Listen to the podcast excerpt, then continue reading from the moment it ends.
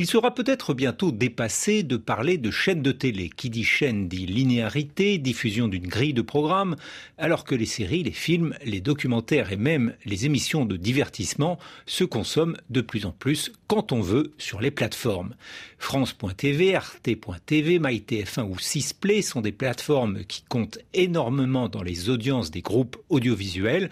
On peut y trouver ici une web série qu'on ne verra pas à l'antenne ou tous les épisodes d'une série, parfois même à l'avance, avant sa diffusion.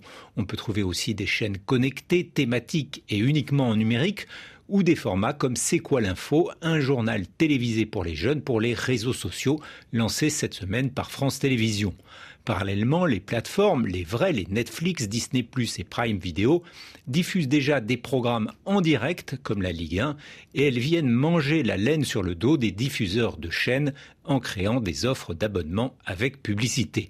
C'est donc cette notion de plateformisation de la télé face à la transformation des plateformes elles-mêmes qui était au cœur des débats à La Rochelle au Festival de la fiction.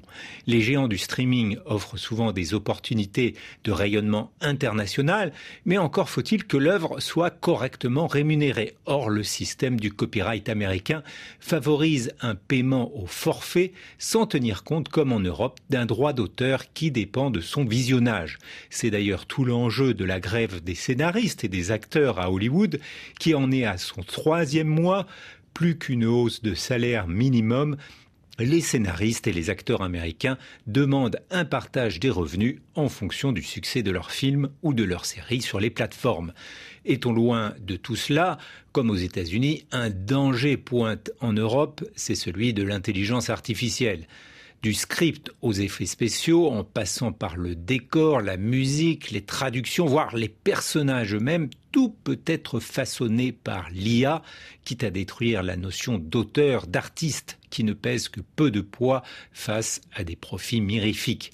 Les conditions sont réunies pour cela avec des plateformes mondialisées qui cherchent à plaire à tout le monde et un règlement sur l'IA qui est encore en discussion au Parlement à Strasbourg obligation de transparence, subventions fléchées vers des productions réalisées par des humains, les sociétés d'auteurs phosphorent déjà sur le système de protection et de reconnaissance des artistes.